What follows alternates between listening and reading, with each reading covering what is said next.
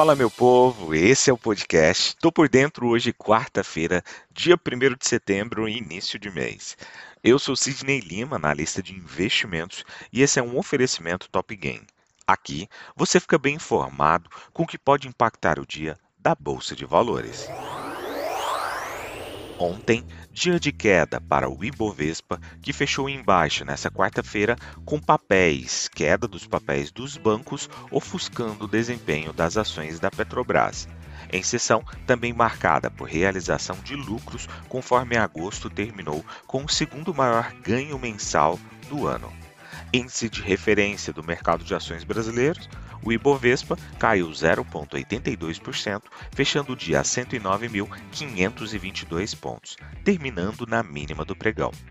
As bolsas norte-americanas influenciaram o movimento negativo no pregão brasileiro, com o S&P 500 caindo 0,78% em meio à persistência das preocupações com os aumentos agressivos das taxas de juros pelo Banco Central norte-americano.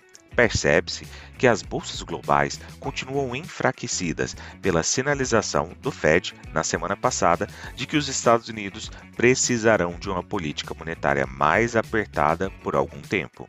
O mercado segue atento aos sinais de inflação e à atividade econômica, ponderando a tomada de risco em busca de oportunidades que possam ter ficado para trás.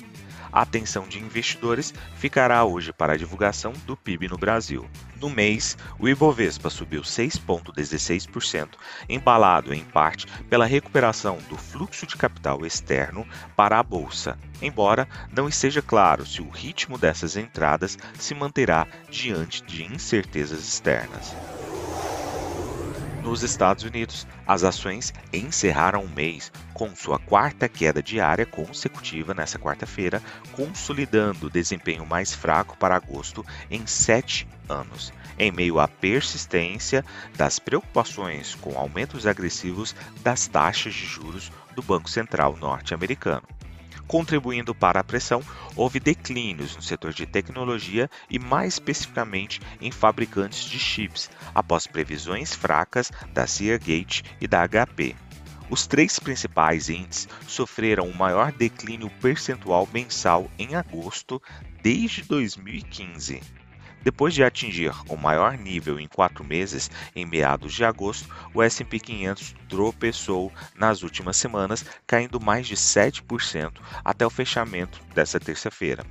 Vale lembrar que a pressão de venda acelerou depois que comentários duros do presidente do Fed, Jeremy Powell, na sexta-feira sobre manter a política monetária apertada por algum tempo frustraram as esperanças de aumentos mais modestos das taxas de juros, com o índice de referência caindo mais de 5% nos últimos quatro pregões. Na Europa, as bolsas caíram acentuadamente nesta quinta-feira, iniciando o novo mês com uma nota negativa, com os investidores preocupados com a combinação de aperto na política monetária e desaceleração do crescimento global. As vendas no varejo da Alemanha superaram as expectativas nesta quinta-feira, registrando seu maior salto em seis meses em julho e subindo 1,9% em termos reais confortavelmente acima das previsões dos analistas de outra queda de 0,4%. No entanto, isso pode ser o resultado de uma temporada de turismo de verão livre de Covid por lá, e pode ser um ponto positivo isolado com a atividade fabril alemã. Um importante motor de crescimento na zona do euro, caindo ainda mais em território de contração em agosto. Além disso, o Banco Central Europeu, juntamente com o Federal Reserve e o Banco da Inglaterra, deve avançar com aumentos de taxas de juros para combater a inflação em níveis históricos.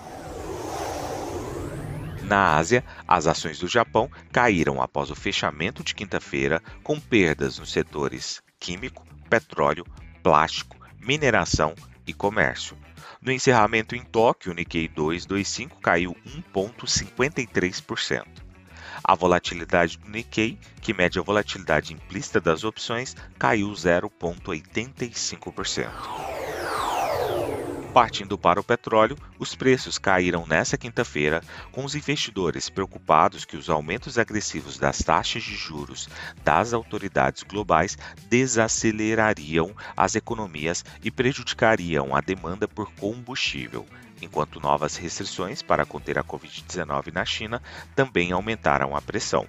Os crescentes temores sobre o enfraquecimento da demanda de combustível devido a aumentos agressivos de taxas pelos bancos centrais dos Estados Unidos e da Europa superaram as preocupações com a oferta global apertada. Sinais recentes de fraqueza na economia da China e as restrições mais fortes à pandemia do país também pesaram no sentimento.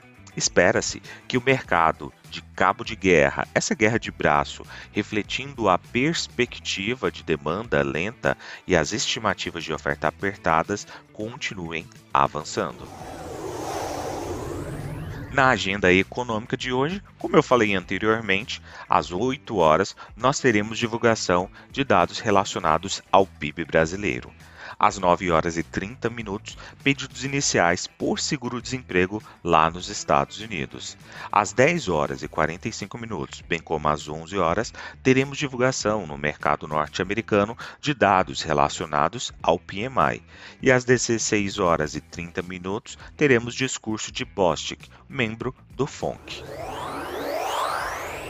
Partindo para as cotações, agora que são 7 horas e 38 minutos do dia 1 de setembro de 2022, trio norte-americano em campo negativo, com Dow Jones a 0,57% de queda, S&P 500 caindo 0,74% e Nasdaq Bolsa da Tecnologia com uma queda de 1,04%.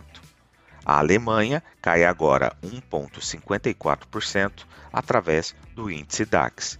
O índice VIX, principal sinalizador de medo do mercado norte-americano, sobe agora 3,44%. Partindo para as commodities, o petróleo WTI cai 2,32% e o petróleo Brent com uma queda de 2,43%. Do outro lado do mundo, cotação do minério de ferro que cai 1,17%. Vou ficando por aqui. Não esqueça de nos acompanhar nas redes sociais da Top Game. Valeu, tchau, fui!